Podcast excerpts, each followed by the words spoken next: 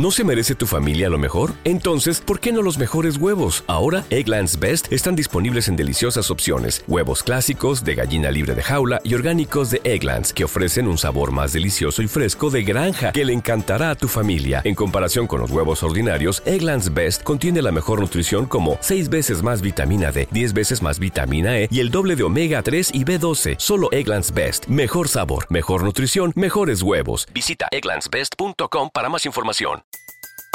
Everybody in your crew identifies as either Big Mac Burger, McNuggets, or McCrispy Sandwich. But you're the filet fish Sandwich all day. That crispy fish, that savory tartar sauce, that melty cheese, that pillowy bun. Yeah, you get it. Every time. And if you love the filet of fish, right now you can catch two of the classics you love for just $6. Limited time only. Price and participation may vary. Cannot be combined with any other offer. Single item at regular price. Ba da ba ba ba. Algunas escenas de este programa han sido recreadas. En 1988, bandas violentas de motociclistas llegan a un pequeño pueblo de Ohio. Y sin aviso ocurre un brutal asesinato. Cuando la policía se da cuenta de que esta banda podría estar involucrada, pide ayuda a los expertos en crimen organizado del FBI. La banda parece impenetrable, pero los investigadores están decididos a entrar y encontrar a los asesinos. La evidencia se acumula, no hay sospechosos evidentes. Asesino en serie fugitivo. Ted Kaczynski es arrestado. Fugitivo a un prófugo.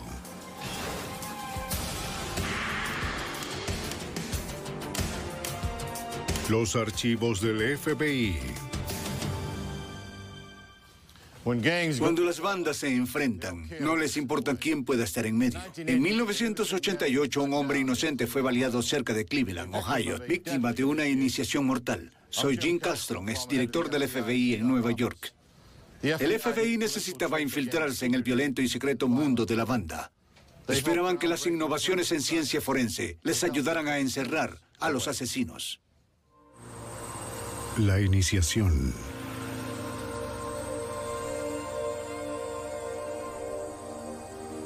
Para la mayoría de quienes las usan, las motocicletas representan libertad, aventura y diversión.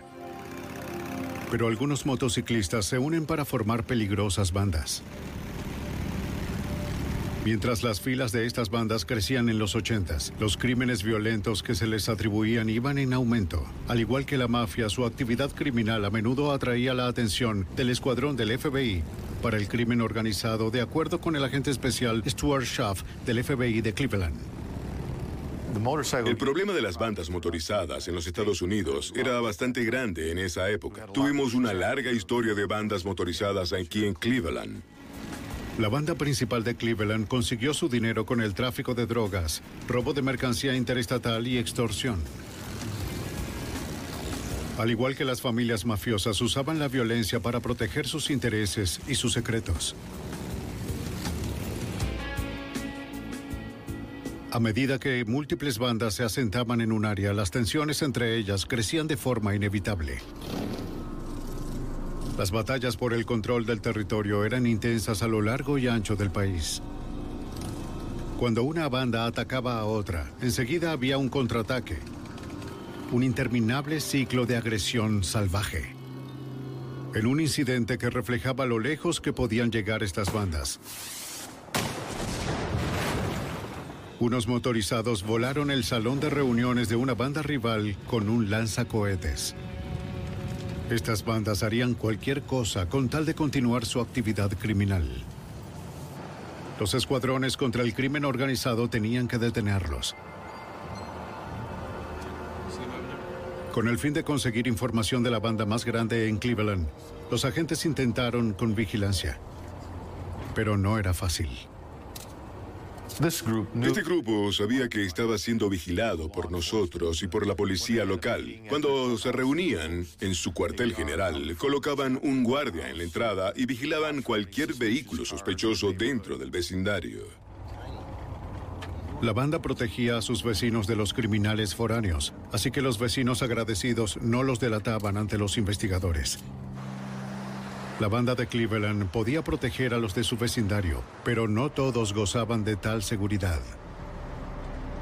A las 10 en punto de la noche del 27 de febrero de 1988, en las afueras de Cleveland, en el condado de Perkins, David Harlop, un empleado de almacén de 28 años y su compañero, habían cerrado la tienda de música donde trabajaban. Harlop se dirigía a un banco cercano para depositar el efectivo de las ventas de la tienda. No sabía que tenía compañía dentro de su camioneta.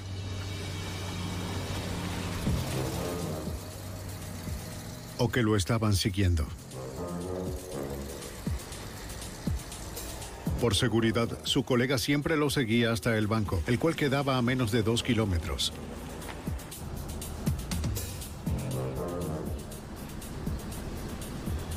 Ninguno de los dos notó el sedán oscuro que seguía el auto de Harlow. Para cuando llegaron al banco, su colega se había distanciado de él por 20 segundos. El golpe tomó menos tiempo que eso.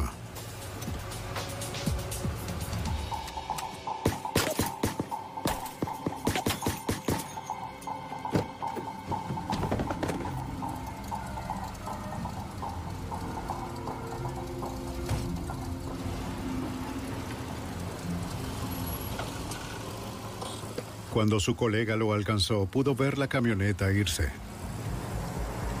Vio a su amigo en el piso, pero un hombre le ordenó marcharse a punta de pistola. Otros clientes llegaron para usar el cajero automático, pero les apuntaron con un arma para que permanecieran en sus autos. Entonces el pistolero huyó corriendo, dejando a David Harlop tirado en el asfalto.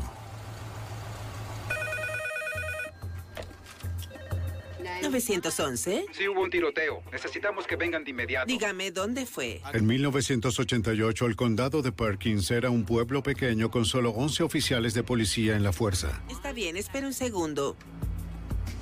Tenemos un tiroteo en el banco detrás del centro comercial en el pueblo de Perkins. Hay tres sujetos involucrados, posiblemente en una camioneta.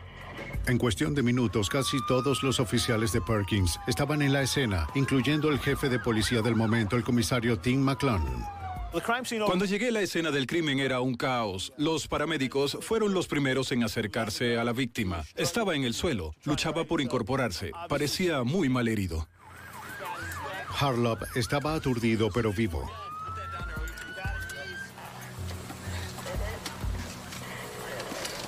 Las numerosas heridas de entrada y salida y la enorme pérdida de sangre impactaron a los paramédicos.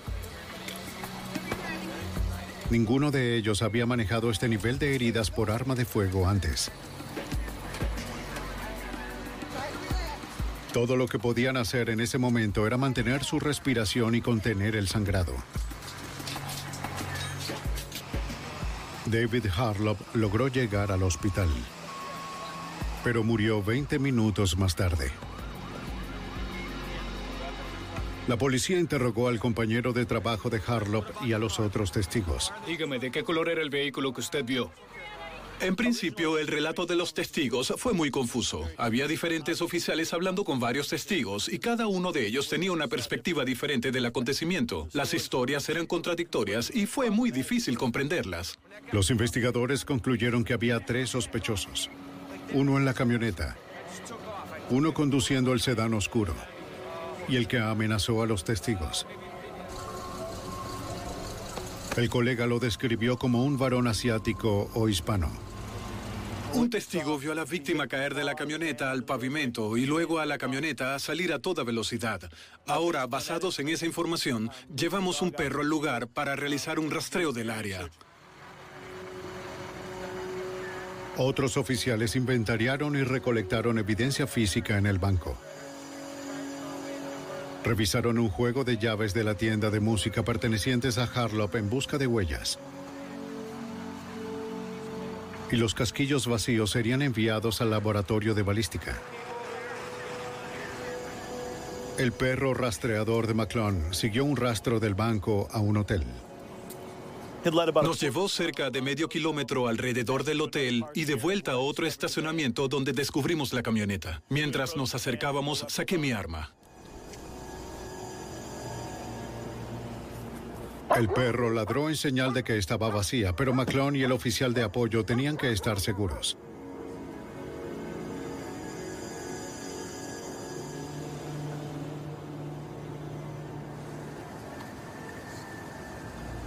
No había nadie adentro. Los oficiales sabían que no debían alterar ninguna evidencia en su interior, así que esperaron a que llegaran los técnicos forenses. No tenemos certeza si el sospechoso se encontraba en el área. Hasta donde sabemos, podría estar en un árbol. Los técnicos comenzaron a procesar la segunda escena del crimen para determinar lo que había sucedido. Algunos disparos penetraron a la víctima desde atrás del asiento del conductor y salieron por la puerta del vehículo. La teoría es que fue emboscado dentro del vehículo y que el asesino estaba sentado en el asiento trasero. Los técnicos notaron grandes salpicaduras de sangre encima y alrededor del asiento delantero. Recolectaron muestras de cada charco de sangre para enviarlos al laboratorio de serología.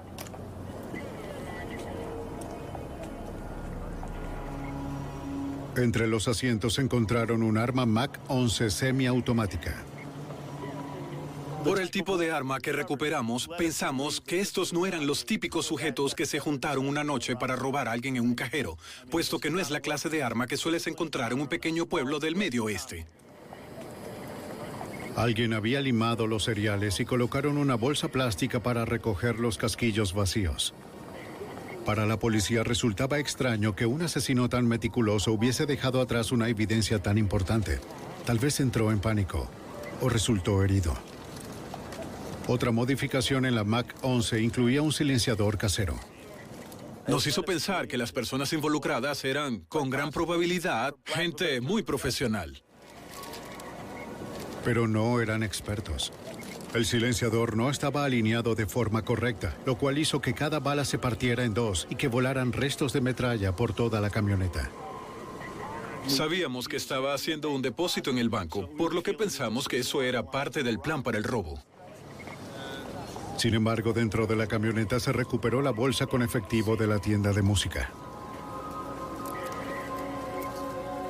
Entonces, ¿dejaron la bolsa de dinero? Sí, tiene algunas facturas dentro. Se encontró la bolsa de dinero en la camioneta con más de 4 mil dólares en su interior. Entonces, la teoría fue desechada. Los técnicos de la escena del crimen recuperaron múltiples fragmentos de bala y algunas balas completas en la camioneta. Se determinó que fueron disparadas 13 balas. Encontramos casquillos 9 milímetros. Todas desde atrás. Una ejecución brutal. Alguien lo quería muerto. Allí hay muchos posibles móviles. Quizás fue un homicidio por contrato. Pudo haber sido un asesinato a sueldo. Alguien lo quería muerto. McClone y otro agente canino se enfocaron en el rastro de los asesinos que se alejaba de la camioneta pero ninguno de los perros pudo olfatear nada preciso. Como agente canino, mi trabajo es interpretar lo que el perro intenta decirnos. Y en mi opinión, el perro intentaba decirnos que los asesinos huyeron en un vehículo. Mientras algunos agentes terminaban con la escena del crimen, otros se desplegaron por el condado buscando a tres hombres en un sedán oscuro. Era el primer asesinato en Perkins en más de 10 años y la policía quería encontrar a los asesinos y rápido. La mañana siguiente, muy temprano, en el vecino pueblo de Sandusky, dos oficiales regresaban a la estación de policía en medio de lo que creían era una guardia rutinaria. Cuando su supervisor les hizo mención del asesinato en Perkins, lo corriente se volvió importante. ¿Cuáles eran las placas? De pronto se dieron cuenta de que ellos pudieron haber visto a los sospechosos del tiroteo la noche anterior. El conductor y el copiloto. Horas antes, los dos oficiales habían detenido un sedán oscuro por hacer un giro no permitido en una luz roja.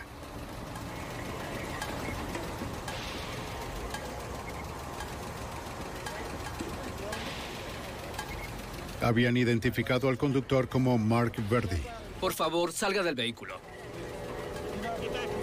El copiloto Steven G. era el dueño del vehículo. Ambos hombres vivían en las afueras de Cleveland. Los oficiales notaron que G llevaba un cinturón con la insignia de la banda motorizada de Cleveland y un cuchillo de caza, aunque eso no era ilegal. Es un cuchillo bastante grande, señor G. ¿Para qué lo usa? El tercer hombre estaba en el asiento trasero, pero en ese momento no tenían motivo para revisar su identificación. Los oficiales buscaron información sobre G y Verdi. Todo estaba en orden. Como no tenían conocimiento del tiroteo, dejaron ir a los tres hombres.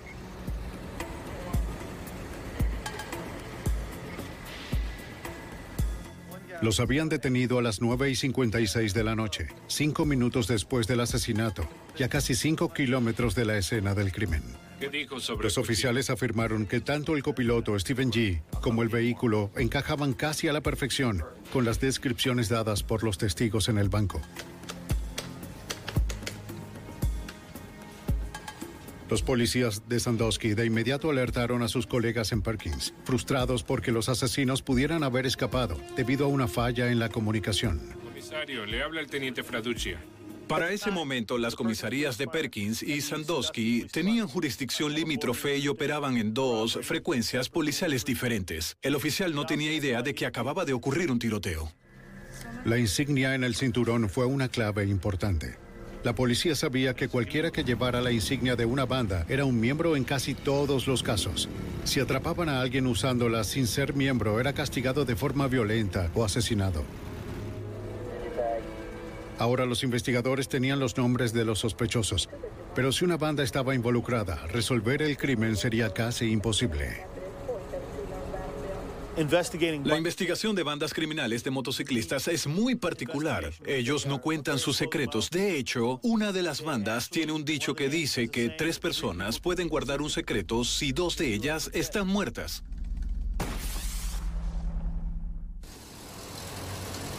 Después del asesinato de David Harlop en el condado de Perkins, la policía de Ohio identificó a dos sospechosos, a su vez conectados con una banda motorizada de Cleveland.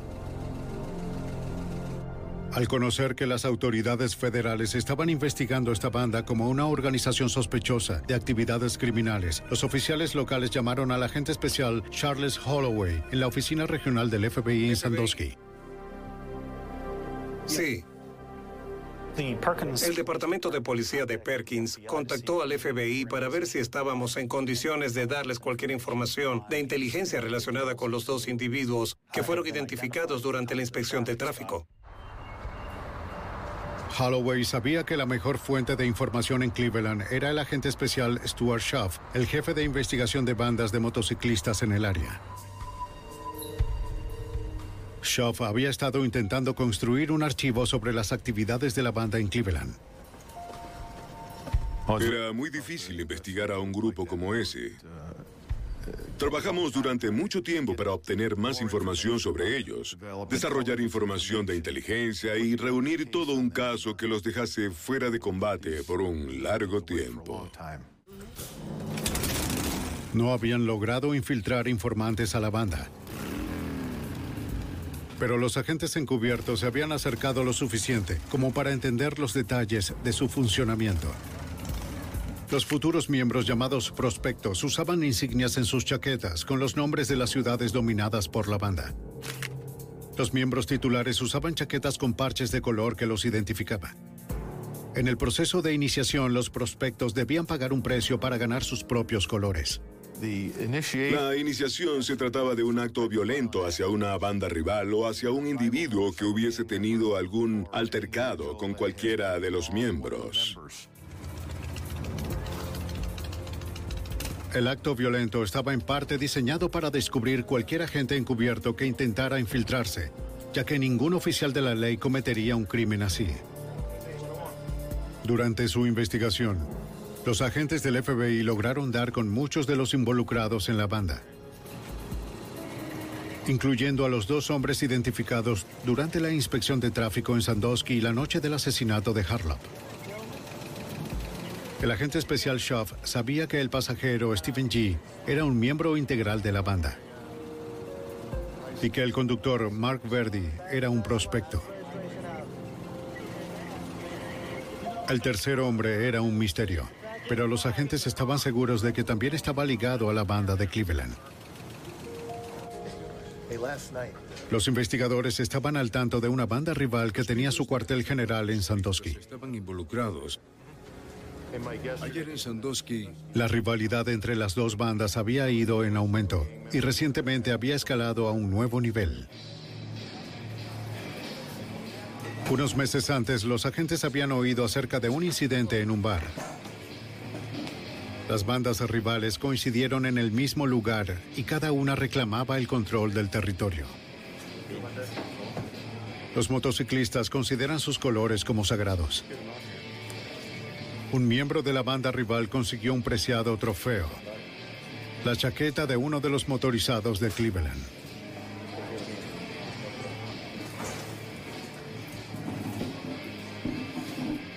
Era un insulto monumental.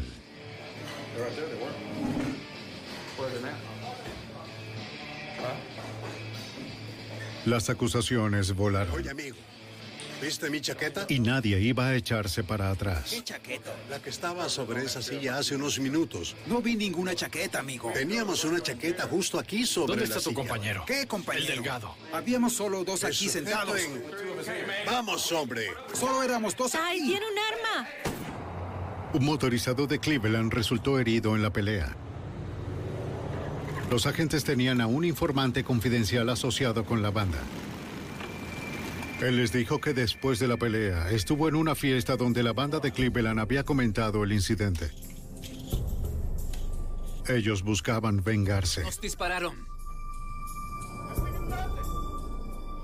y los prospectos vieron aquella venganza como una oportunidad para completar su proceso de iniciación.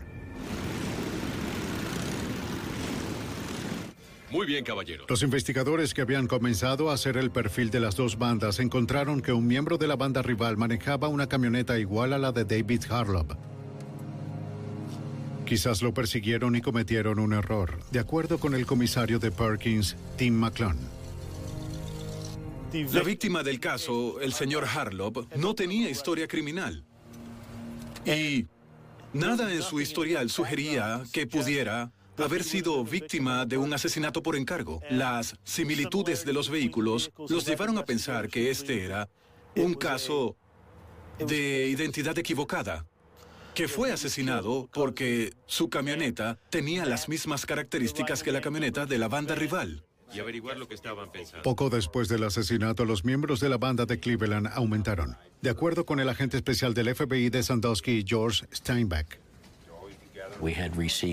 Tuvimos información de diversas fuentes que nos informaron de una fiesta en el área de Cleveland para celebrar a dos nuevos miembros, al menos dos nuevos miembros de la banda motociclista. Esto indicaría que ellos se habían convertido en miembros plenos como resultado de haber cometido un horrible crimen.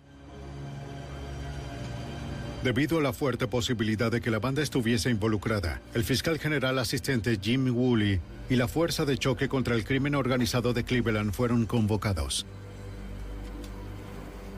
Todavía había algunos temas pendientes desde el punto de vista legal, incluyendo ir a los juzgados y buscar órdenes de cateo. Así que tan pronto como se hizo claro que estábamos frente a un posible golpe de una banda motorizada, trajimos a la fuerza de choque contra el crimen organizado para trabajar con el FBI y con el Departamento de Policía para ayudar a coordinar la investigación. La fuerza de choque tenía una teoría sobre el motivo y los nombres de dos de los tres sospechosos, Stephen G. y Mark Verdi. Necesitaban identificar al tercero y encontrar la evidencia que sacara a los asesinos de circulación. En Ohio, el FBI creía que una banda motorizada de Cleveland estaba detrás de un brutal asesinato por identidad equivocada.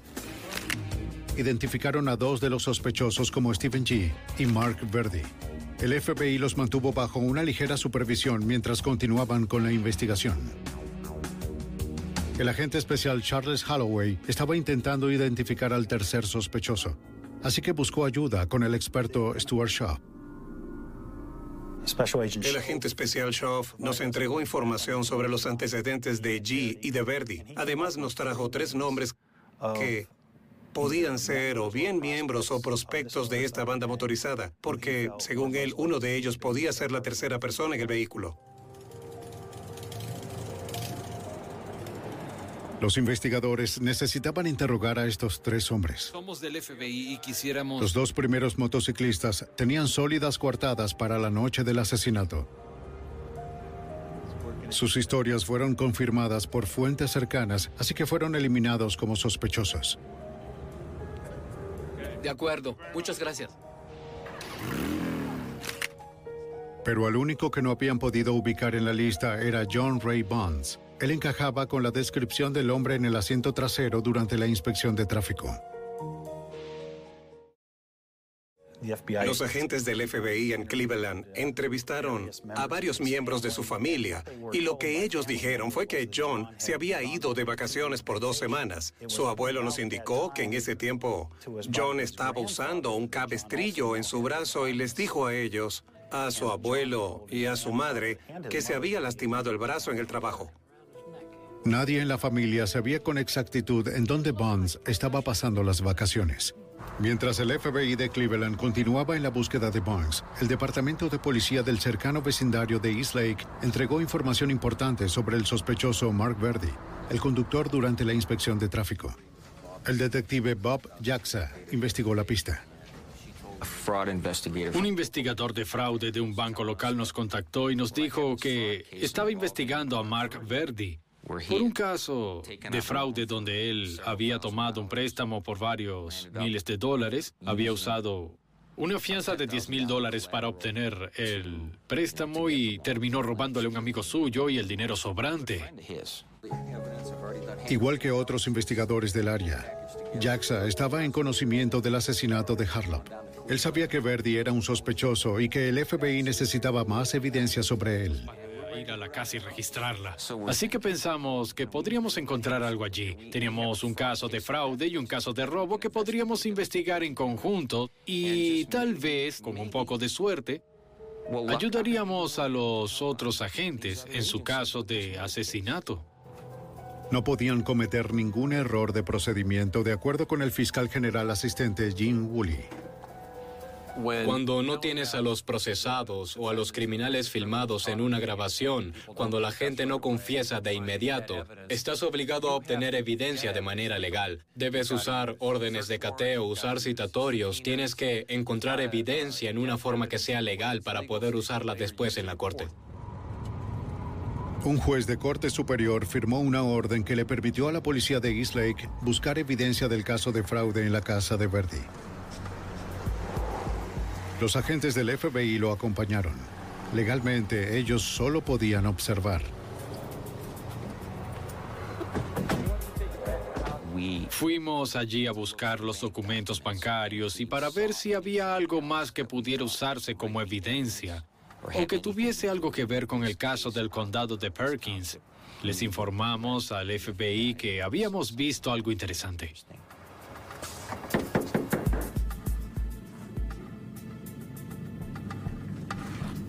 Señora Verdi. Sí. Detective Yaska de la Policía Estatal, Detective Borges. Tenemos una orden de... El sospechoso no se encontraba en la casa, pero su esposa cooperó con la policía. ¿Le importa si pasamos? Cuando le mostraron la orden y le explicaron sus derechos, ella los dejó entrar. Sammy, ¿por qué no das una vuelta y aseguras el perímetro? Pero el nombre en la orden era el de Mark Verdi, así que decidieron esperar. Ellos no querían hacer algo que pusiera en riesgo el uso de la evidencia en un juicio futuro. Luego de una hora y media, Mark Verdi regresó a la casa. ¿Qué lo puedo ayudar? Sí, yo soy Mark. ¿Usted es Mark? Sí, ¿Mark Verdi? yo soy. Bobby.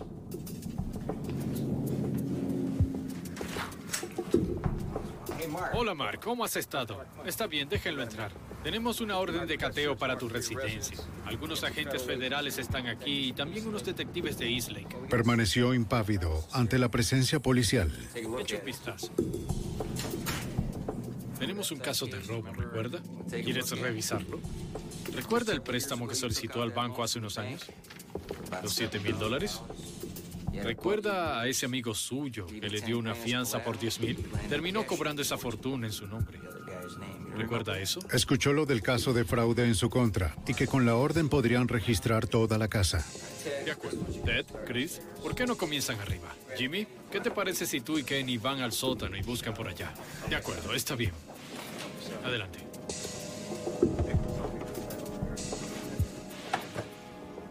Arriba, la búsqueda pronto dio resultados cuando los agentes encontraron unos papeles relacionados con el supuesto fraude bancario. Y lo que es más importante, también descubrieron varios objetos que podrían ayudar al FBI con el asesinato de Harlow. ¿Una máscara de esquí? Hallamos un portafolio y cuando lo abrimos encontramos una máscara en su interior, además de unos guantes, y el afilador estaba allí, así como algunos restos de metal. El afilador y los restos de metal podían estar relacionados con el serial limado del arma homicida recuperada en la camioneta. ¿Ves este mapa? ¿Puedes ver este mapa? Este es de donde obtuvo Es todo el todas área. las cosas. Mientras buscábamos, vimos este mapa doblado de una manera inusual. Lo abrimos y allí podía ver toda el área de Sandusky, Perkins, resaltada y enmarcada.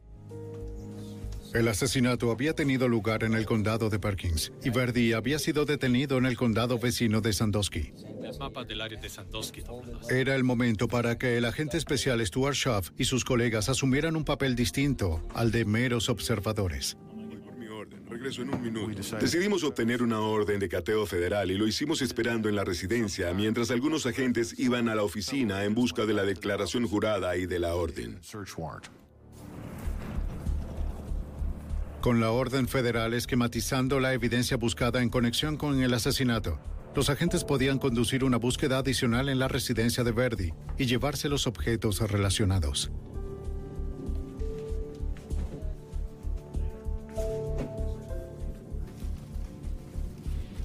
No les llevó mucho tiempo encontrar más evidencia incriminatoria, incluyendo una pistola semiautomática Mac 11, del mismo modelo que el arma homicida.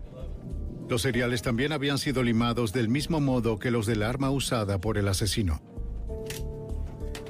Ninguna ronda. Está limpia. Bien. También hallamos un revólver en el gabinete. Encontramos bolsas de basura de un material similar al usado en la bolsa colectora de los cartuchos provisional de Mac 11 que fue usada en el homicidio. Con la causa probable en aumento, los agentes procuraron una tercera orden, esta vez para el vehículo que Mark Verdi condujo la noche del asesinato. En el garaje del edificio federal de Cleveland, los técnicos del FBI procesaban el auto del sospechoso Stephen G. Aunque habían transcurrido dos semanas desde el asesinato para el agente especial Holloway, el auto aún contenía evidencia. Durante el procesamiento localizamos dos casquillos 9 milímetros en el interior del vehículo. El calibre 9 milímetros era el específico para ser usado en un arma tipo Mac 11. Los agentes enviaron los casquillos al laboratorio de balística del FBI para ser comparados con los del arma homicida. Algunos cabellos. Los técnicos también hallaron algunas muestras de cabello en el asiento trasero del vehículo. Y encontramos salpicaduras de lo que se determinó como sangre humana en la parte de atrás del asiento del copiloto. Al diluir la sangre en agua destilada, los técnicos obtuvieron algunas muestras. Se preguntaban si la sangre habría llegado allí la noche del tiroteo. Claro que sí. Los análisis demostrarían que no era el mismo tipo de sangre de la víctima. Tal vez era del asesino. Los investigadores recordaron que las balas habían sido partidas en dos por el silenciador defectuoso. Quizás habían herido al tirador.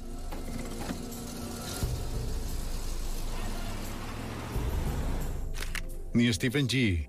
ni Mark Verdi parecían tener heridas de bala recientes. Pero la familia del tercer sospechoso, John Bonds, reportó que él tenía el brazo en un cabestrillo el día después del asesinato, presuntamente por un accidente laboral. ¿Conoce a John Ray Bonds? Para comprobar la historia, interrogó al empleador de Bonds y le preguntó por los días cercanos al asesinato. Nos contó que estaba previsto que John trabajara la noche del 27 de febrero, la noche del homicidio, pero que no se había presentado a trabajar y no lo había hecho desde entonces. No había registro de ningún accidente laboral relacionado con Bonds. Las piezas comenzaban a encajar en su lugar, pero todavía les faltaba una prueba directa. Obtuvimos una orden para la muestra de cabello, la muestra de sangre y para que un médico examinara a John en busca de algún indicio de herida de bala que hubiera sufrido. Tenían la orden. Ahora necesitaban encontrar al sospechoso. Como en cualquier otra búsqueda de un fugitivo, había que entrevistar a la familia, a los amigos, validar continuamente con el empleador, controlar su residencia y otros lugares que acostumbre visitar, como el cuartel general, bares a los que vaya con amigos. Todo eso se hizo en un esfuerzo por localizar a John Bonds, pero no hubo resultados. En 1988, las autoridades de Ohio buscaban a John Ray Bonds, quien había dejado el área después de un asesinato en el condado de Perkins. Al cabo de semanas de la búsqueda de Bonds, el agente especial Charles Holloway recibió una llamada importante. El 14 de marzo de 1988, el abogado de John contactó a la oficina del FBI en Cleveland y dijo que John sabía que el FBI lo estaba buscando y que se presentaría en la oficina de Cleveland el 16 de marzo de 1988, lo cual hizo. Los agentes le presentaron a Bonds una orden solicitándole una muestra de sangre. El médico informó que el tatuaje en su brazo en realidad cubría una herida reciente. Bonds no sabía que el FBI desarrollaba una técnica innovadora de perfil de ADN que comparaba de manera concluyente la sangre del sospechoso con las muestras de la escena del crimen. Los agentes esperaban encontrar una coincidencia que hiciera a la corte aceptar la nueva ciencia como evidencia. Teníamos un muy buen caso circunstancial contra él, basado en todas las entrevistas que habíamos realizado, pero no teníamos las huellas de John Bonds. Listo. Con solo evidencia circunstancial, los acusadores no querían hacer ningún arresto todavía, así que Bonds fue liberado. Luego, el 22 de marzo, un equipo de limpieza del Departamento de Transporte de Ohio, que trabajaba en la carretera en las afueras de Sandusky, descubrió el título de propiedad de la camioneta de David Harlap.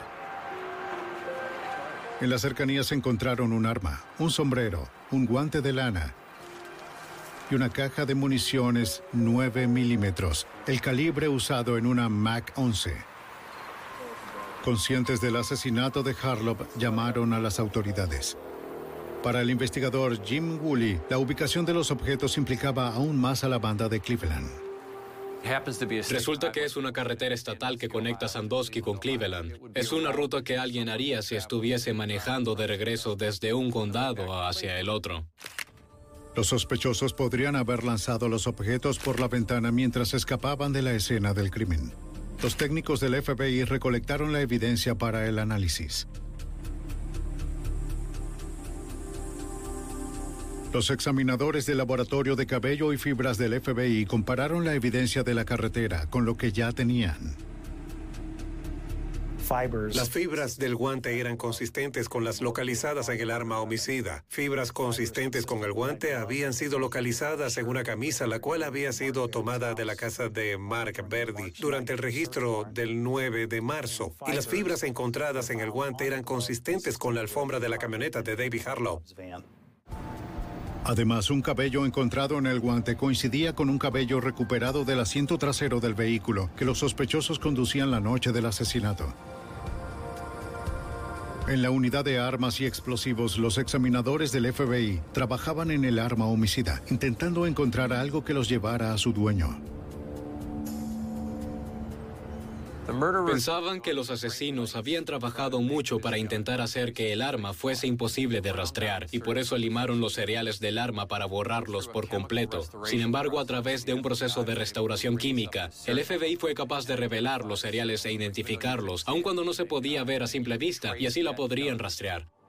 Buscando en los archivos de la Oficina de Alcohol, Tabaco y Armas de Fuego, los investigadores encontraron a nombre de quien estaba registrada el arma. Él confirmó que esa Mac 11 le había pertenecido antes, al igual que la encontrada en la casa de Verdi. Pero que meses atrás ambas armas de fuego habían sido robadas de su auto mientras estaba estacionado fuera de la casa de un amigo.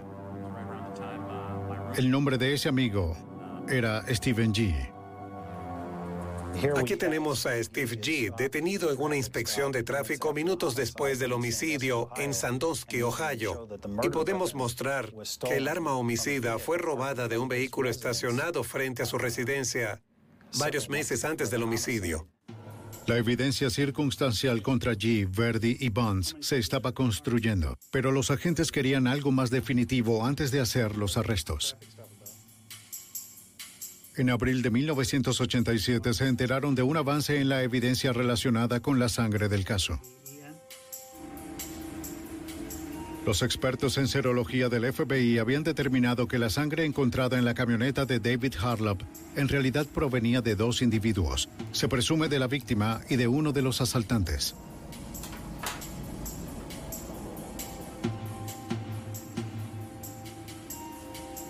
Los examinadores compararon la sangre de la camioneta de la víctima con la encontrada en el vehículo del sospechoso. Los resultados llegaron y nos dijeron que la sangre recuperada en el vehículo de Steve G coincidía con la que se había recuperado en el vehículo de Harlow. La coincidencia era solo a nivel del tipo de sangre. Sin embargo, significaba que el hombre en el asiento de atrás, en la inspección de tráfico, era el posible asesino en la camioneta. Esperaban que la técnica revolucionaria del ADN que estaban desarrollando les diese una aproximación molecular más exacta.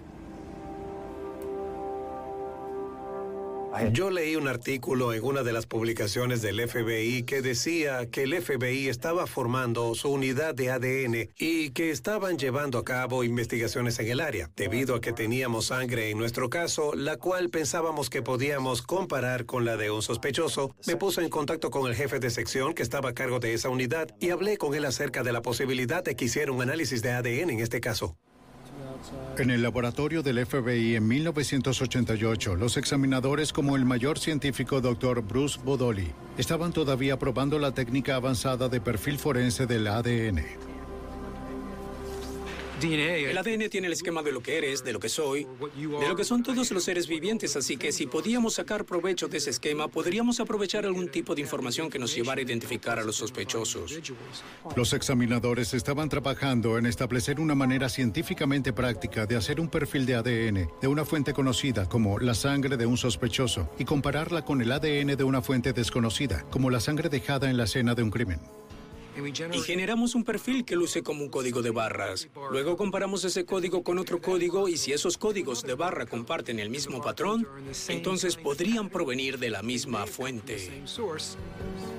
A principios de 1989, luego de años de pruebas de control de calidad, los examinadores creían que estaban listos para usar la ciencia en las cortes federales.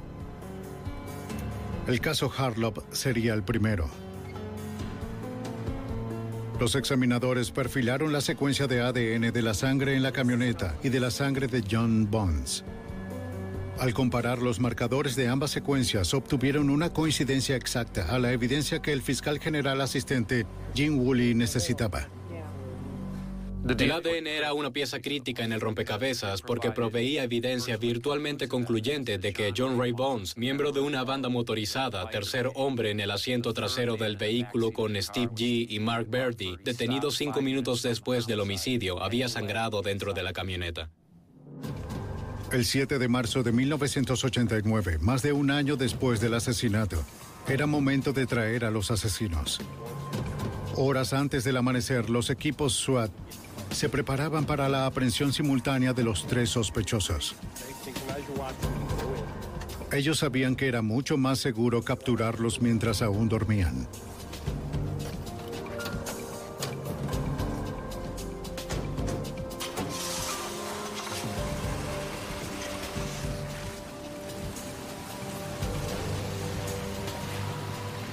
Los equipos se trasladaron hasta los hogares de los G los Verdi y los Bonds.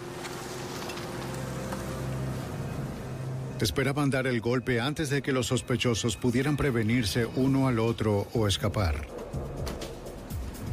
Un equipo se movía en la casa de Verdi. Mientras que otro entraba en la de G.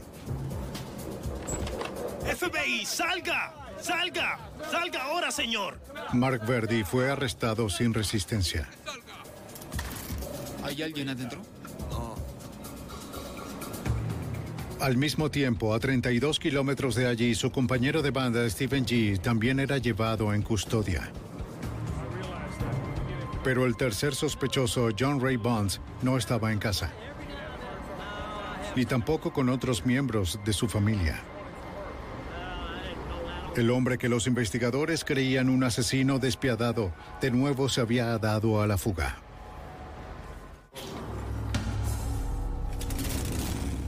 En el verano de 1989, las autoridades tras la pista del fugitivo John Ray Bonds dieron su perfil en un programa televisivo nacional. En el programa describieron a Bonds, sus peculiares tatuajes y los lugares que frecuentaba, esperando que alguien en algún lugar reconociera al sospechoso de asesinato. La tarde del 8 de noviembre de 1989, el propietario de un bar de Paducah, Kentucky, reconoció a Bonds. Él recordó los tatuajes en las manos del fugitivo que vio en el programa de televisión y se arriesgó.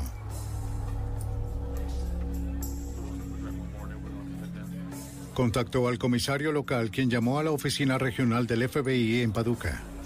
Ellos estaban listos para arrestar a Bonds, pero debían ser cautelosos, de acuerdo con el agente especial Stuart Schaff. Pensaban que si entraban al bar podría haber problemas, porque habían muchos otros motociclistas dentro y no querían ningún tipo de confrontación. Pensaban que sería mucho más seguro montar una especie de alcabala de carretera. El FBI, la Policía Estatal de Kentucky y oficiales locales elaboraron un falso accidente de tráfico en un camino que conducía del bar hasta un conocido cuartel general de motorizados de la zona. Cuando Bonds y otro miembro de la banda dejaron el bar, los agentes los siguieron. Como lo esperaban, el par se dirigía hacia el cuartel general cuando se encontraron con el camino bloqueado. Oiga, tenemos una ligera perturbación más Un adelante. patrullero les indicó que continuaran. No te preocupes, actúa. Y algunos policías encubiertos se incorporaron detrás de ellos. Aunque él no lo sabía, Bonds estaba rodeado. ¡Salgan del vehículo! ¡Salgan del vehículo ahora! ¡Fuera del vehículo! ¡Vamos! ¡Manos arriba! ¡Manos arriba! ¡Manos arriba, dije! Casi dos años después del asesinato de David Harlap, John Ray Bonds estaba por fin en custodia. Ahora, él y los otros dos sospechosos, Stephen G. y Mark Verdi, irían a juicio por el homicidio. El mayor científico del FBI, Dr. Bruce Bodoli, tenía que ayudar a convencer a los jueces federales de que la evidencia del ADN debía ser admitida en el juicio.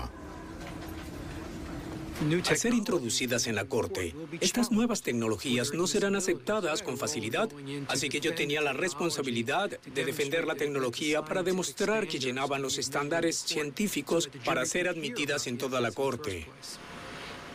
Luego de meses de audiencias, el fiscal general asistente John Woolley logró que la evidencia obtenida con el ADN fuese admitida.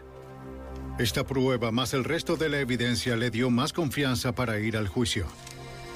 Este es un caso en el que cada pieza de evidencia se recolectó y procesó a través del análisis forense, análisis de balística, análisis serológico, químico, de cabellos y de fibras, análisis del ADN y la restauración de los cereales. Así empiezas a construir todas esas cosas, una sobre otra, y en realidad al abogado defensor le quedó muy poco que decir cuando se encontró frente a un caso como este. Stephen G., Mark Verdi y John Bonds fueron todos encontrados culpables de asesinato y sentenciados de por vida. Una investigación implacable puso a tres asesinos tras las rejas y ayudó a abrir las puertas para una tecnología forense que ha cambiado la investigación criminal para siempre. En un terreno para acampar en Montana, una niña pequeña es raptada mientras duerme. Recordando un crimen similar, los investigadores temen que un asesino esté de vuelta. Desesperados por encontrar a la niña con vida, enfrentan hallazgos desalentadores. Pistas falsas y un sospechoso astuto. Policías, agentes y una madre con una determinación inquebrantable luchan para resolver el misterio de lo ocurrido en esos bosques oscuros. La evidencia se acumula, no hay sospechosos evidentes. Asesino en serie suelto. Ted Kaczynski es arrestado.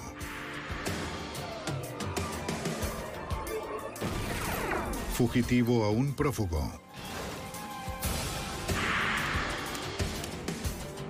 Los archivos del FBI. Mientras acampaba con su familia en Montana, una niña de siete años fue secuestrada de su tienda. Nadie en el campamento presenció el crimen y el raptor no dejó pistas. Soy Jim Castron, exdirector del FBI en Nueva York. Para ese entonces poco se sabía sobre cómo perfilar a un criminal. Los agentes lo usarían en una carrera contra el reloj para hallar a un criminal más espeluznante de lo que nadie imaginó. Bosques oscuros. En este episodio algunos nombres fueron cambiados.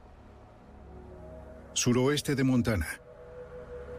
Una tierra de cordilleras impresionantes y praderas inmensas. En junio de 1973, la familia Yeager vino a Montana desde Michigan.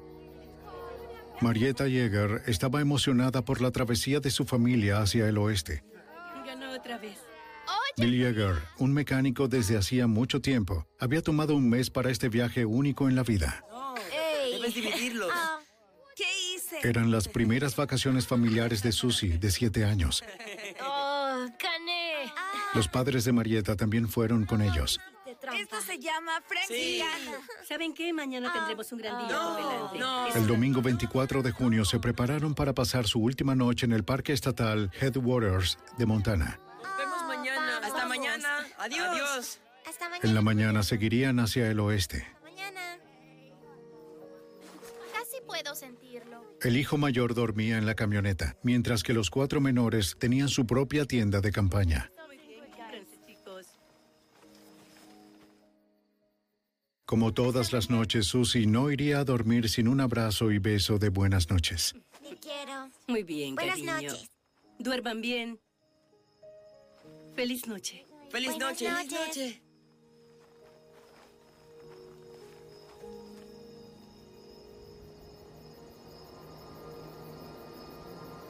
Era una noche fría. Sin embargo, los niños Yeager dormían tranquilos.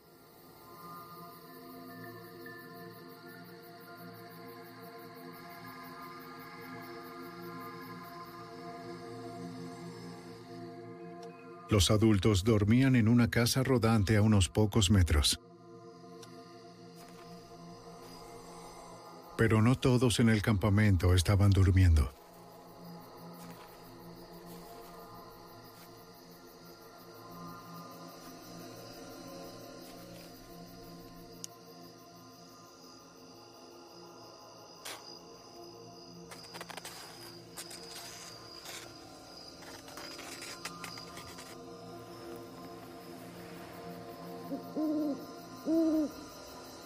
Cerca de las 4 de la mañana, una brisa despertó a Heidi Jäger, de 13 años.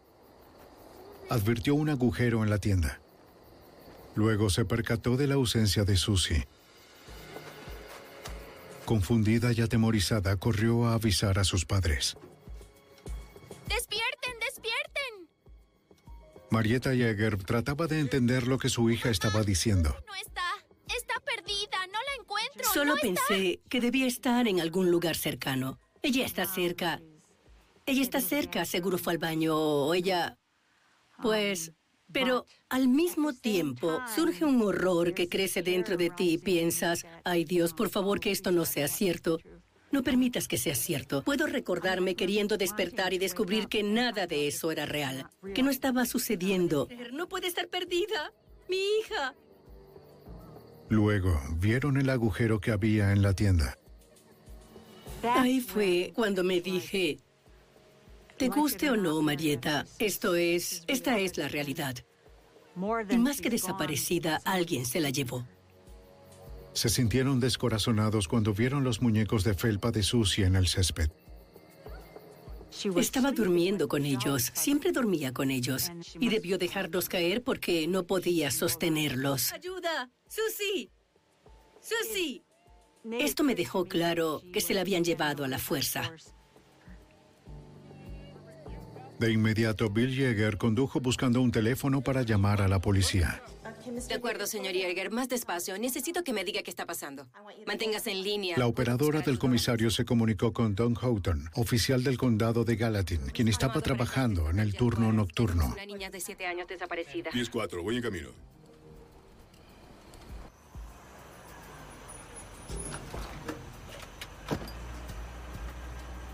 Un crimen violento era algo extraño en esa región, así que al principio el investigador Onstead pensó que era una falsa alarma.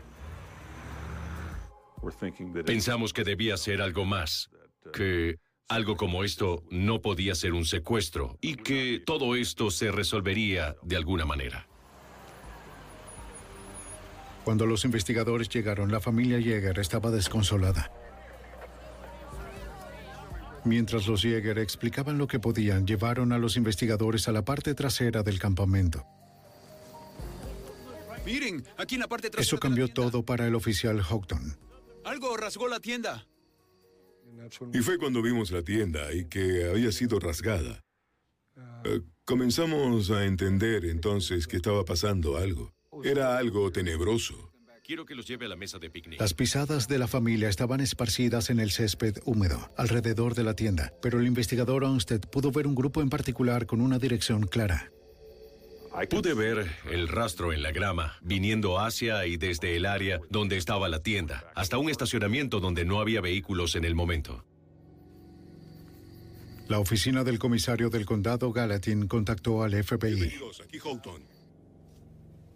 El agente especial Pete Dunbar contestó la llamada en la oficina de Bozeman. Agente especial Dunbar. Con frecuencia el FBI se une a investigaciones de secuestros por la posibilidad de que ocurran viajes interestatales. podrías tener?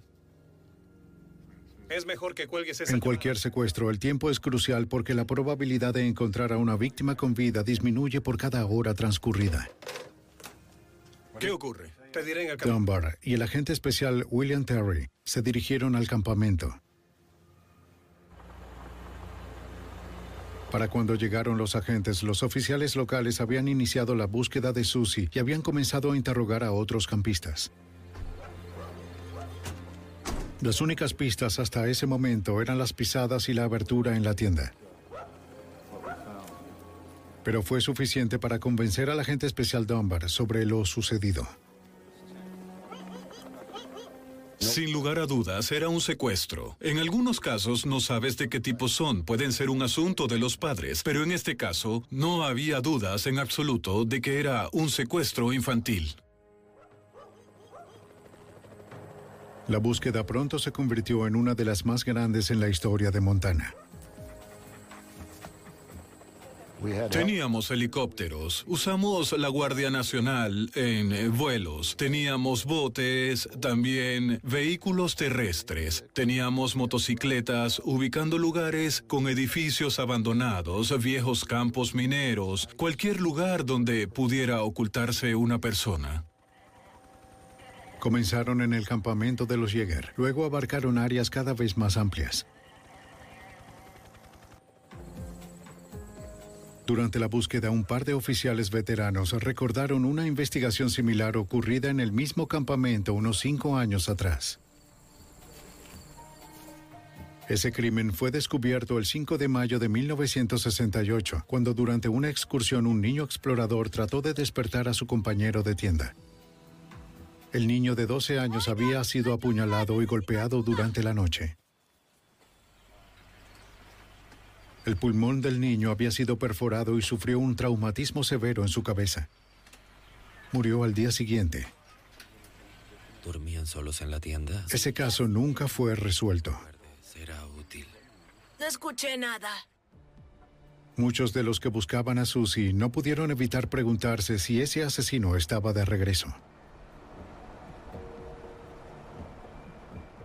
Mientras continuaba la búsqueda por el bosque, algunos oficiales empezaron a rastrear posibles sospechosos.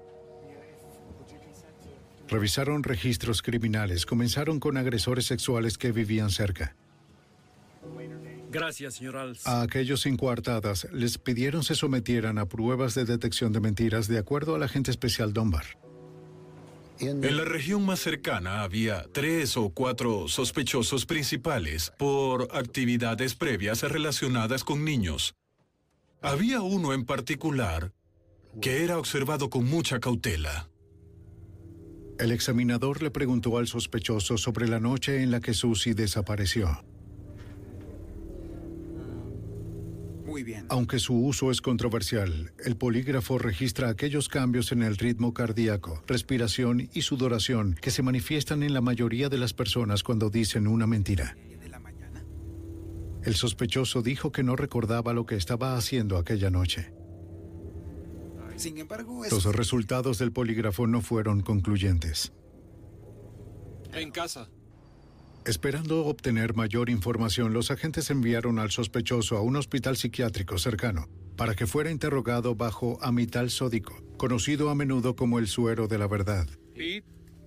El amital sódico, un barbitúrico, produce un estado de relajamiento donde el sujeto no está a la defensiva y se vuelve más conversador. ¿Has visto alguna vez a una niña con el nombre de Susie? Bajo su influencia, la mayoría de las personas son incapaces de mentir. Una vez que la droga hizo efecto y el sospechoso se relajó, comenzó a recordar. ¿No recuerdas a alguien con ese nombre? ¿Has conocido a alguien con ese nombre? No. Recordó lo que había estado haciendo durante el momento del secuestro. Había estado en Butte, Montana. Lo verificamos. Las personas en Butte pudieron confirmar que lo que dijo era correcto y fue descartado. Las esperanzas por una pronta captura se esfumaron. La policía y el FBI buscaron la ayuda del público. Piden a hacendados ayudar en la búsqueda de niña perdida. Cientos de ciudadanos alarmados a lo largo de Montana llamaron para dar pistas. Los oficiales siguieron cada una de ellas. Alguien que llamó instó a las autoridades a interrogar a su vecino de 25 años en Manhattan, Montana, describiéndolo como extraño. Los oficiales conocían al hombre, un contratista local. Pero nada parecía sospechoso. Y como otros en la comunidad, dijo que haría lo que pudiera para ayudar. Lo que pueda para ayudar. Gracias. Entonces, una semana luego de la desaparición de Susie, un hombre llamó a la casa de un oficial de Gallatin, Montana. ¿Quién es? Respondió la esposa del oficial. Déjeme buscar algo. Espere. El interlocutor alegó ser el secuestrador de Susie y pidió un rescate de 50 mil dólares para ser entregados en una estación de autobuses de Denver. Para confirmar que tenía a Susie, describió una malformación menor suya. Uñas como protuberancias redondeadas en los dedos índices de la niña. Muy bien. La mujer llamó a su esposo, quien a su vez contactó al FBI en el centro de comando establecido en el campamento. ¿Es todo? El agente especial Dunbar le dijo a los Jäger sobre la llamada por el rescate. El hombre que llamó... Cuando mencionó las uñas, quedaron estupefactos. Así es. Sí, es cierto. Las Susie tenía de hecho uñas redondeadas en sus dedos índices. Así que en estos momentos estoy... La llamada era legítima. Los agentes necesitaban que los secuestradores llamaran otra vez para dar detalles sobre la entrega del rescate. Pero la llamada nunca se recibió. Un duro golpe para la familia e investigadores, según el agente especial del FBI, William Terry. Mientras pasaba el tiempo y no había algo que nos indicara dónde debía ser dejado el dinero o cómo Susie sería devuelta, las esperanzas se fueron. Observar a los oficiales recorrer los ríos en el parque Headwaters buscando un cuerpo era agonizante para los Jäger. Sin embargo, Marietta y Bill mantuvieron sus esperanzas. Yo me comprometí a seguir fiel a ella como su madre, a no rendirme, a seguir creyendo que seguía viva hasta que, llegado el momento, si alguna vez llegara a pasar, tener que aceptar pruebas concretas que probaran lo contrario. Aún así, los Jäger no se mantendrían en el campamento por siempre. Bill necesitaba regresar al trabajo, así que luego de más de un mes la familia tuvo que regresar a casa. Y era tan difícil partir. Es decir, para mí tener que dejar el último lugar donde la había visto. A pesar de los mejores esfuerzos de los cuerpos de seguridad, no habían logrado encontrar al secuestrador. Pero pronto, él encontraría a Marietta. ¡Oh, Dios mío! En junio de 1973, Susie Yeager, de 7 años, fue secuestrada de su tienda en el Parque Estatal Headwaters, Montana. Aunque la familia tuvo que regresar a Michigan, el FBI le aseguró a los padres de Susie, Bill y Marietta Yeager, que no se darían por vencidos en este caso. Tan pronto como llegamos a Detroit, agentes del FBI estaban allí esperándonos. Y así sentí que podíamos confiar en ellos. Sentí que eran competentes e iban a tratar de mantenerme informada. Y para mí eso era muy importante. Necesitaba saber todo lo que estuviera ocurriendo. Aunque los investigadores pensaron que Susie podría estar muerta, los Jäger aún esperaban que estuviese viva y que el secuestrador los contactaría otra vez. No sabría que está siendo grabado. El FBI acordó con la compañía telefónica que rastreara cualquier llamada del secuestrador y le pidió a los Jäger instalar un dispositivo de grabación en su teléfono. Niños y yo podremos manejarlo. Sí, lo No harán. parece tan difícil. La familia y sus amigos trabajaron de forma ardua para asegurarse de que nadie olvidara a Susie. Crearon el fondo de recompensa Susie Jäger e imprimieron 10.000 volantes que enviaron a la oficina del comisario en Montana y a estados circundantes pidiendo que los circularan de forma local. Pasaron los meses, pero la familia aún esperaba que el secuestrador llamara. Y se convirtió en mi responsabilidad estar allí, en el teléfono. Y solo una vez me fui, al principio. Y fue para recoger a un hijo, uno de mis hijos, en una clase de la cual se suponía que lo llevarían a casa y no fue así, pero no era posible. Así que tuve que salir de la casa por 10 minutos y fue cuando el secuestrador llamó. Siguiendo la rutina establecida, el hijo mayor, Dan, quien se había quedado en la casa, activó la grabadora. Regresará en un minuto. ¿Te gustaría saber dónde está Susie? ¿Quién habla? Dan le pidió al secuestrador que liberara a su hermana. Sé que ustedes tienen... El interlocutor se quejó por la participación de la policía y el FBI. Sí, puedes Dijo que no podía liberar a Susie sin ser atrapado. Volverán a escuchar de mí. Espera, no, no cuelgues. Segundos después, Marietta llegó a casa. Debe ser bueno con Mamá, él. él llamó. Danny recién había colgado el teléfono y pude ver solo por su mirada y su expresión que estaba desolado. ¿Escuchaste a Susie? No tenía que decírmelo. Sabía que había hablado con el secuestrador. Y teníamos la llamada grabada, pero no la manera de saber quién era. Las autoridades rastrearon la llamada a una cafetería en Wyoming. Policías locales registraron el lugar, pero la persona que había llamado se había ido. Los empleados no recordaban a alguien que hubiera usado el teléfono público. Agente especial del FBI, William Terry. Pues supongo que Era sí. una opinión generalizada para ese entonces que Susie estaba muerta. Y que, por alguna razón, este sujeto estaba tratando de atormentar a la familia Yeager. Pasaron meses sin nuevas pistas o llamadas.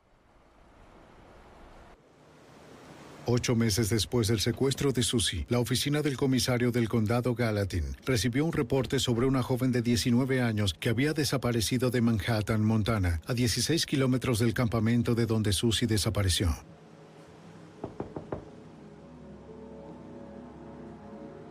Su madre estaba preocupada y les dijo a los oficiales lo que sabía. Seguro que sí. Me divertí mucho. Conduce con cuidado. Dijo que su hija Sandra Smoligan fue vista por última vez el 9 de febrero regresando a su apartamento alrededor de medianoche, luego de una salida con amigos.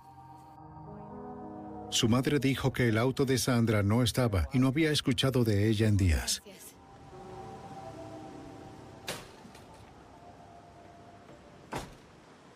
Como casi todos en un pueblo pequeño, los oficiales conocían a Sandra. Abrieron un caso por persona desaparecida y comenzaron a buscar su auto. El oficial del condado de Gallatin, Don Houghton, aún trabajando en el secuestro de Susie Yeager, también formó parte de la nueva investigación. El área que me asignaron estaba al noreste del pueblo de Manhattan. Era una zona enorme. Lo que hacíamos era conducir por las vías rurales, caminos de tierra, buscando el auto. En una finca abandonada en Horseshoe Hills, el oficial Houghton vio rastros frescos de neumáticos en un camino de tierra y notó algo que parecía fuera de lugar.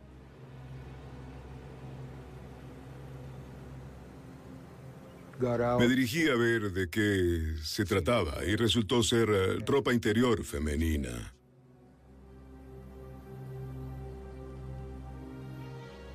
Houghton quiso revisar el granero cercano.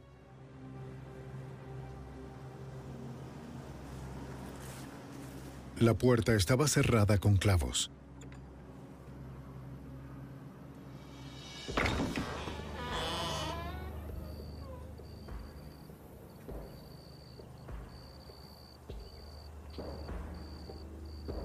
Adentro, una lona y escombros cubrían un auto.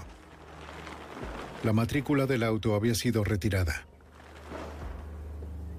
Pero en la pequeña comunidad la mayoría de las personas conocía los vehículos de sus vecinos.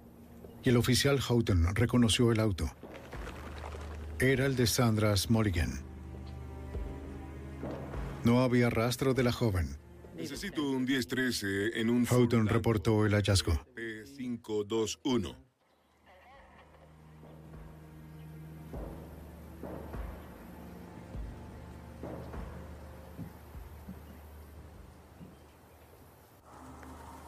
Oficiales, miembros de la brigada del comisario y voluntarios barrieron 12 kilómetros cuadrados alrededor del granero. Muy bien, vamos. En el rango de búsqueda marcaron cualquier objeto que pudiera ser evidencia. Vamos. El segundo día de la búsqueda, un grupo investigó un contenedor de 200 litros encontrado en un campo. Hay algo justo aquí. Paul, toma un par de... Algo había sido quemado ahí dentro. Manténganse atrás, por favor. Y junto a madera carbonizada había fragmentos de huesos. Mientras revisábamos, encontramos huesos esparcidos quizás en un área de unos 70 metros, la mayoría en piezas muy pequeñas. Habían sido partidos, cortados, fueron incinerados. Al final, recolectaron más de 1.200 fragmentos de huesos. Un patólogo forense determinó que eran restos humanos y algunos de seguro de una mujer blanca adulta. Los registros dentales confirmaron que varios dientes y fragmentos de mandíbula pertenecían a Sandra Smulligan. El investigador John Onstead temió que el asesino de Sandra también hubiese secuestrado a Susie Yeager. Comenzaba a existir una especie de conexión. De seguro en parte por la región del país en la que vivimos, por lo que sucede aquí y por lo que no pasa aquí. Sandra Smulligan había sido descuartizada. Quienquiera que hubiese cometido un crimen tan atroz como ese, también podría haberse llevado a Susie. Oiga, oficial. Ocho meses luego de que Susie Yeager desapareciera de un campamento en Montana, los oficiales descubrieron los restos de Sandra Smulligan en las cercanías de la finca Horseshoe Hills. Las autoridades temieron una conexión. Aquí hay otro. Colócalo allí. Guárdalo. Los investigadores que trabajaban en los dos casos almorzaban juntos con frecuencia. Un residente a veces se unía a ellos, siempre preguntando por los casos. David Masterson era un ex marín y conocido contratista local. Sí. Sí. Algunos habitantes del pueblo lo consideraban extraño. Muy lento, amigo. Claro. En la primera semana de la investigación, Masterson había estado preguntando sobre la desaparición de Susie. El oficial Don Houghton sabía que aquellas personas muy curiosas sobre un crimen estaban a menudo involucradas. ¿A dónde se dirigen desde acá? En numerosas oportunidades, Davy vino, se sentó y comió con nosotros. Siempre era inquisitivo, pero éramos cautos sobre lo que decíamos cerca de él. Siempre se ofrecía como voluntario trabajando en la búsqueda. Siempre quería quedarse cerca de nosotros. Realmente nos molestaba. Cuídense. Tengan un buen día. El agente especial Pete Dunbar se dio cuenta de que Masterson estaba familiarizado con el área donde encontraron el cuerpo de Sandra.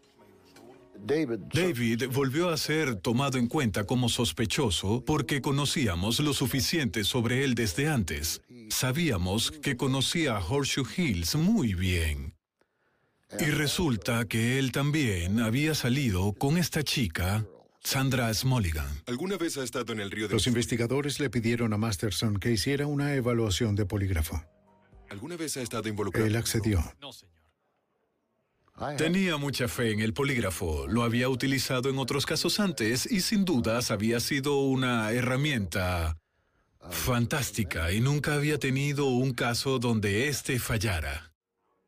Durante la evaluación, Masterson negó conocer algo sobre el secuestro de Susie Yeager o el asesinato de Sandra Smulligan.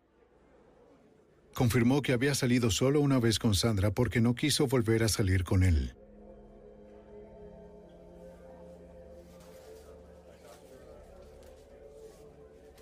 El examinador del polígrafo no detectó señales de engaño. Y este es el resultado. Tal como lo habían hecho con otros sospechosos en el caso de Susie Yeager, los agentes le solicitaron ser interrogado bajo efectos del amital sódico. ¿Conoce a Susie Yeager? Sí, digo. En el hospital psiquiátrico, bajo la influencia del barbitúrico, Masterson respondió cada pregunta de forma tranquila. ¿Contacto con la familia? No, señor. Declaró todo en ese momento, como lo dijo en el interrogatorio y antes de probar el amital sódico. No se desvió una coma siquiera. Al menos en lo concerniente a mi interrogatorio, no hubo diferencia, fuera bajo el amital sódico o no. Masterson devolvió la investigación al punto donde no teníamos nada. Nos quedamos sin nada, no podíamos estar más desalentados. No sabíamos a dónde ir. Nos habíamos quedado sin sospechosos. En la primavera de 1974, el caso tuvo un nuevo impulso luego de que Dunbar conociera al agente especial Patrick Mullaney, quien trabajaba en una nueva oficina de perfiles criminales. Pensando que podría ayudar, Mullaney pidió los documentos del caso Yeager. Nos facilitaron todos los interrogatorios que se habían hecho, todos los resultados de las investigaciones realizadas, y nos sentamos varios días revisando todos los interrogatorios, haciendo el especial énfasis en el tipo de investigación que estaban llevando a cabo, de lo que sacamos una idea. Para los perfiladores, la naturaleza del crimen, incluyendo la vigilancia y el secuestro furtivo, sugerían que el asesino tenía entrenamiento militar. Tuvo que haber tenido la fortaleza física para llevar y mantener en silencio a una niña de 25 kilos, la cual pudo oponer resistencia. Los perfiladores pensaron que el agresor era solitario, tal vez esquizofrénico con problemas con el sexo opuesto. Un sospechoso volvió a destacarse, David Masterson. Cuando nos dimos cuenta de que David Masterson era nuestro sospechoso más probable, encontramos mucha resistencia por parte del Departamento de Policía, así como de los agentes de la FBI, y la razón por la que se oponían era razonable. Él tan solo había sido un sospechoso en un principio y se le había pedido que realizara pruebas para detectar mentiras, y David había superado ambas cosas. Pero un esquizofrénico puede disociarse de la realidad a tal punto que puede ser capaz de mentir sin mostrar ninguna ansiedad, superando así las pruebas. Los perfiladores también hicieron una predicción. Que el secuestrador llamaría a Marietta Yeager en el aniversario del secuestro. Sentimos que este era un asesino tan íntimo que se había involucrado de forma muy personal con este asesinato, con la víctima, la vida de la víctima y con la vida de la familia de la víctima. Tanto que celebraría el evento como una persona normal lo haría en un aniversario. Que se levantó Para hacer que el secuestrador se manifestara, Marietta Yeager le concedió una entrevista a una reportera de Associated Press. La persona Dijo que su fe religiosa le permitía sentir lástima por el secuestrador y que le gustaría hablar con él para descubrir por qué lo había hecho. ¿Qué tiene a Susie? En la noche del 24 de junio de 1974, un año después de la desaparición de Susie, Marietta fue a la cama sabiendo que, aunque lo necesitara, ella no descansaría.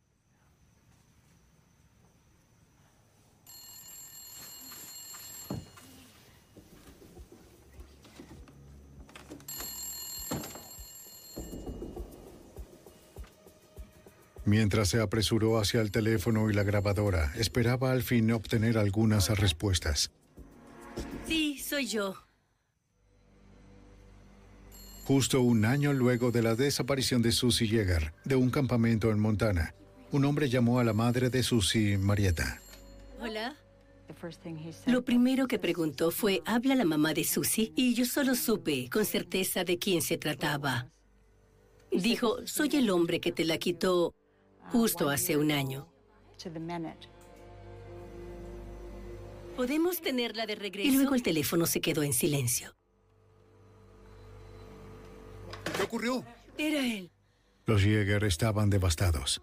Oh, no, no. ¿Qué dijo? La llamada fue tan corta que era poco probable rastrearla con éxito. Otra llamada, en caso de ocurrir, sería el único vínculo con su hija pequeña. ¿Hola? Estaba tan aliviada, tan aliviada. Pero mi mente estaba dando vueltas, pensando, ¿qué va a ocurrir? ¿Qué puedo decir? Así que, al principio, de alguna manera, dejé que él dirigiera la conversación. Tenía esta necesidad de hacerme saber que era él quien estaba a cargo. Tengo a Susie. Le vamos. El secuestrador alardeó de ser muy inteligente como para ser capturado. Dijo que Susie y él habían estado viajando juntos. Todos creen que somos familia. ¿Dónde está ella ahora? Marietta quería una prueba de que su hija estaba viva. Quería hablar con Susie. No tiene que preocuparse. Como le dije, usted El secuestrador dijo que la niña estaba cerca, durmiendo en su cabaña. no ha tenido Para entonces de... sabía que mi esposo había notificado al FBI. Estaban tratando de rastrear la llamada. Entonces supe que era importante tenerlo al teléfono. Quería que el FBI lo ubicara antes de que se escapara y descubrir si alguna vez iba a tener a mi pequeña de vuelta. Y haré lo que sea necesario para... Mientras hablaba, Marietta Yeager comenzó a tomar el control de la conversación. No tengo ningún problema. Le dijo que sentía pena por él. No lo haga. Su fuerza y compasión ¿Ella de verdad sigue viva? perturbaron al interlocutor. según el agente especial del FBI Patrick Mulani. ¿Está cuidándola bien? Escuche, señora. Ser capaz de contenerse por más de una hora con la persona que ella sabía tenía a su hija iba más allá del entendimiento. El interlocutor comenzó con el reto típico de un psicópata. Soy quien secuestró a su hija. Justo hace un año hasta este momento, el día de hoy. Para cambiarlo desde ese punto, donde él estaba atacándola, a donde al final de la hora el secuestrador no podía colgar el teléfono y cuando al fin colgó el teléfono estaba llorando, sollozando. Trate de mantenerlo al teléfono. Los agentes acudieron a la casa de los Jäger, esperando que la llamada al fin los guiara hasta el secuestrador. Para ese entonces, las llamadas de larga distancia pasaban por una serie de estaciones de retransmisión. Tiene que seguir intentando. La compañía telefónica rastreó la llamada hasta Sarasota, Florida, pero una falla en el sistema allí impidió seguir rastreándola. Los agentes tuvieron que decirle a los Jäger que no había funcionado. No, no. Solo podía pensar en que nos dijo que Susie estaba durmiendo en su cabaña y que habíamos perdido la posibilidad de encontrarla. Entonces, un mes después, un ganadero en Montana les mostró a los investigadores dónde alguien había intervenido su línea telefónica. Su fractura telefónica mostró una llamada a los Jäger, en Michigan, que no había hecho. Observa estas huellas. Bajo las líneas notó rastros frescos de neumáticos que no coincidían con los de su camioneta. Cuando le preguntaron por personas que conocían bien la finca, el ganadero dijo que David Masterson solía trabajar para él. Los investigadores recordaron que Masterson fue un especialista en comunicaciones en los marines y sabía cómo intervenir líneas. Los agentes probaron con una nueva tecnología, los análisis de registros de voz. La voz de una persona se hace única por su composición física corporal. Y los científicos habían comenzado a trazar patrones de voz empleando un espectrógrafo de sonido. Los expertos compararon la grabación de la llamada del aniversario con la grabación de un interrogatorio de Masterson. Las mismas coincidieron. Hola, David. Los investigadores confrontaron a Masterson con el análisis de los registros de voz. A ver cómo estás. Queremos que observes esto. Le explicaron los resultados indicando que era muy probable que él hubiera hecho la llamada a los Jäger el día del aniversario. Masterson dijo al agente especial Pete Dunbar que no le sorprendía. Esta voz puede ser la tuya. Entonces dijo, rayos, es que tengo familiares cuyas voces suenan justo como la mía. Así que le preguntamos quiénes eran. Para comenzar, quiero... Los investigadores hicieron una rueda de identificación de voces con Masterson y los familiares que nombró. Respira hondo. No tomará, no tomará mucho tiempo. ¿Listo? Desde la finca donde fue hecha la llamada del aniversario llamaron a los Jäger. Veremos. Sí, habla Marieta. Hola, Pete. Sí, estamos listos. Cada uno se identificó con un número y leyó un extracto de lo dicho durante la llamada del aniversario. ¿Es la mamá de Susie? Fuimos al Lakeside Park y al Parque Zoológico de California. Soy el número dos. ¿Es la madre de Susie? Fuimos al Lakeside Park y al Parque Zoológico del Sur de California. Tan pronto como escuché, supe inmediatamente que era la voz que había escuchado. Era algo que estaba grabado de forma indeleble en mi memoria. No olvidaría esa voz. Era más evidencia circunstancial, pero aún nada en concreto. Sí. Hola, señora Jäger. Los investigadores querían una confesión. Sí, señora Jäger. Se nos ocurrió la idea de que lo único que lo haría salir de su escondite y lo motivaría a hacer algo que al final pudiera delatarlo era confrontarlo de forma directa con Marietta Jäger. Aún no sé. Le pedimos a Marietta Jäger que tomara un vuelo de regreso a la zona de Bozeman, un lugar que no tenía sino malos recuerdos. No va a ser fácil. Marieta siempre tuvo el presentimiento de que ella y el secuestrador de Susie se encontrarían. Y sentí que esta podía ser la oportunidad, así que estaba muy agradecida por la posibilidad de ir y decirle frente a frente, y no solo a una voz por el teléfono, que lo había perdonado. Debemos tener fe. Oremos un poco. Ella es una persona con una gran fortaleza, muy diferente de cualquier otra madre de una víctima que conozca. Y su misericordia, de verdad creo que es muy diferente. Muy diferente. Ella fue muy firme al respecto y yo no estaba muy seguro de estar de acuerdo con ella. En la mañana del 12 de septiembre de 1974, Marietta Yeager y David Masterson se conocieron en la oficina de su abogado. Algo muy en lo profundo de mí sabía que este era el hombre. Y cuando vi su rostro, pude saber por su mirada que era un hombre con la mente enferma. Es bueno colocarle un rostro al... Inquebrantable, Marietta le dijo que sabía que él se había llevado a Susie.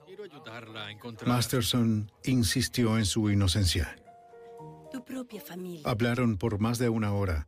Marietta trató de hacerlo admitir lo que había hecho, pero nunca confesó. Al final, el abogado dijo, Bien, creo que ya es suficiente. Le hemos dado una oportunidad justa. Así que nos levantamos y me dio la mano. Recurrí a toda la disciplina que tenía para dejarlo ir. Es decir, él era el sujeto. Yo sabía que era el sujeto y no quería perderlo de vista. Nos vemos mañana. Enseguida regreso con usted, eh, señora Jäger. Voy a... eh, disculpe, señora. Eh, enseguida regreso.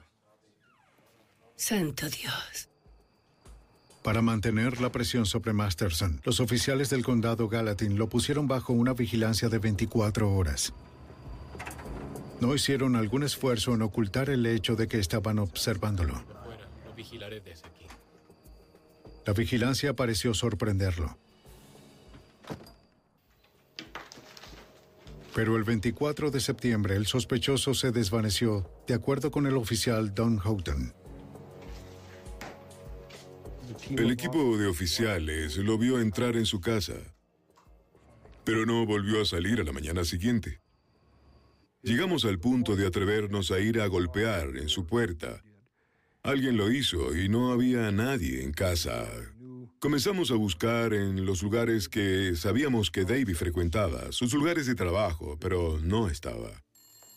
Mientras las autoridades buscaban a Masterson, un hombre llamó a los Jäger. Fue justo un año después de la primera vez que el secuestrador había llamado, cuando Marietta estaba afuera. El interlocutor se identificó como el señor Travis. Deja de jugar con nosotros, David. Tan pronto como lo escuché por teléfono, supe que era su voz. Estaba tratando de convencerme a mí y al FBI de que el verdadero secuestrador era alguien en Salt Lake City, Utah, y no esta persona, David, quien se consideraba como el sospechoso principal aquí en Montana. Llamada de aniversario. Dijo que probaría que Susie estaba viva poniéndola al teléfono. Entonces escuche esto. Es un hombre bueno, mami. Nos divertimos mucho juntos. Me lleva a muchos lugares. Sabía que no era la voz de Susie. Susie jamás me llamó mami. Ella me decía mamá. Temí que hubiera usado a una niña para que me dijera esas palabras y que en su mente enferma esta niña se convertiría en Susie. Y que también lastimaría a esta niña. David, esa no Cuando es... Marietta siguió llamándolo David, comenzó a desarmarse. Dije que mi nombre era Travis. Dejó escapar información que Marietta discutió con Masterson en Montana. ¿Sí? Cosas que solo David sabía.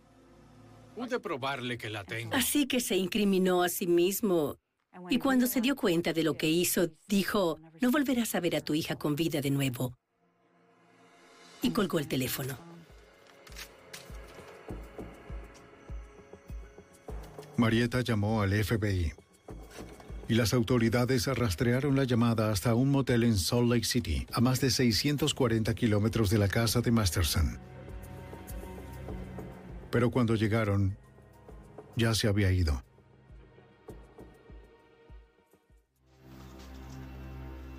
Luego de que David Masterson evadiera la vigilancia, los investigadores pensaron que llamó a Marietta Yeager.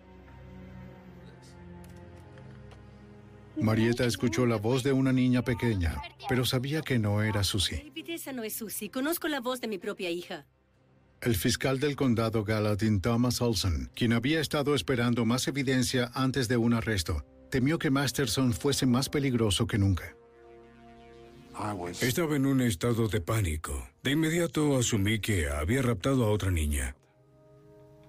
Y sabía que teníamos que actuar, no podíamos seguir esperando. ¡Manos arriba! Cuando Masterson regresó a la ciudad, decidieron realizar el arresto y esperaban conseguir más evidencia en su contra luego. No ofreció resistencia. Ya había contratado a uno de los mejores abogados de la región. Entre sus efectos personales descubrieron papelería del motel en Salt Lake City, de donde se había realizado la última llamada con el nombre de Travis escrita en ella. Las autoridades ejecutaron una orden de registro elaborada con la ayuda de los perfiladores del FBI, de acuerdo con el oficial Don Houghton. Estas viejas y papeles.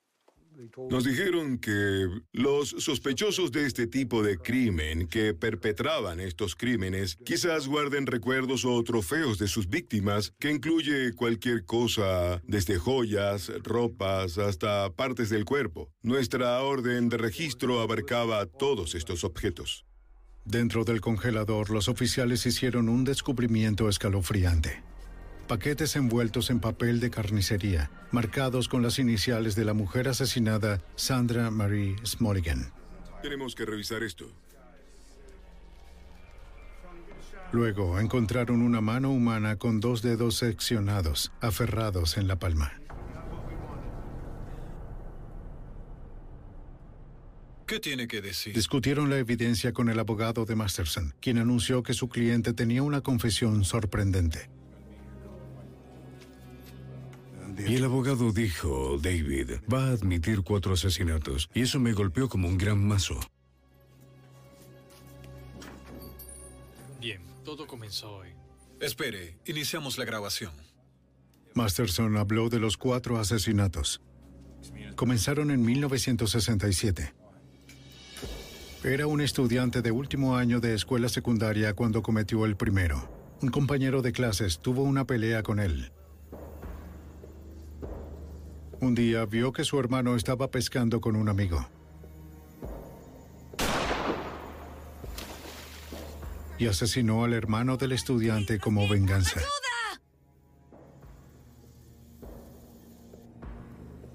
¿Por qué el niño... Masterson dijo que su segundo asesinato fue cuando mató al niño explorador en el campamento Headwaters en 1968. Lo hizo para avergonzar a la tropa local que había cancelado su participación con los niños exploradores.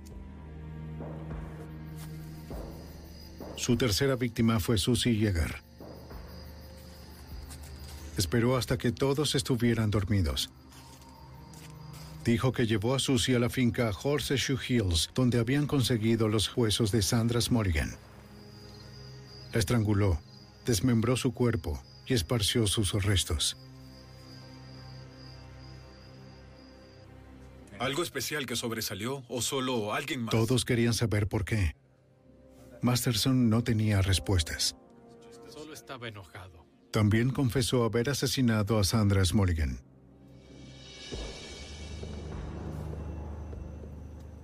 Luego de rehusarse a verlo otra vez, entró en su apartamento. Sandra, quiero que mantengas tu boca cerrada. Escúchame. Mantén tu boca cerrada. No te muevas. Vas a estar bien. Su plan era secuestrarla. Pero cuando cubrió su boca con cinta adhesiva, sin darse cuenta también cubrió su nariz. No te muevas. Si no te mueves, no habrá problemas. Mientras empacaba su ropa, Sandra Smoligan se asfixió. Sandra. Sandra. En la misma finca desmembró su cuerpo. Incineró sus restos sobre una fogata de tejas de cedro y esparció sus huesos junto a los de Susie. Era tarde, digo, creo que eran como las 3 de la mañana y la última visión que tuve de David fue que confesó cuatro asesinatos. Parecía que se encogía cada vez más y más en estatura y tamaño. Finalmente, solo quedaba un triste caparazón de persona. Gracias. Los oficiales lo llevaron de vuelta a prisión, pero nunca llegó al juicio. Aunque los oficiales le dijeron que no solicitarían la pena de muerte. David Masterson se colgó con una toalla horas después de que confesara.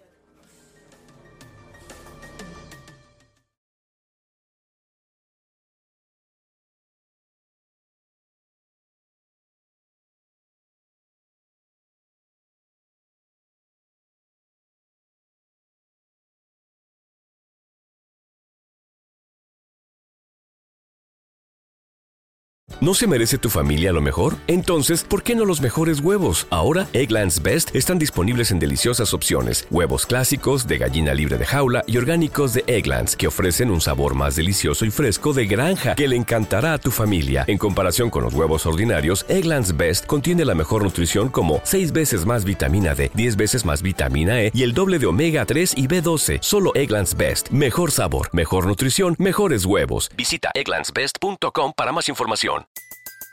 Everybody in your crew identifies as either Big Mac Burger, McNuggets, or McCrispy Sandwich. But you're the filet fish Sandwich all day. That crispy fish, that savory tartar sauce, that melty cheese, that pillowy bun. Yeah, you get it.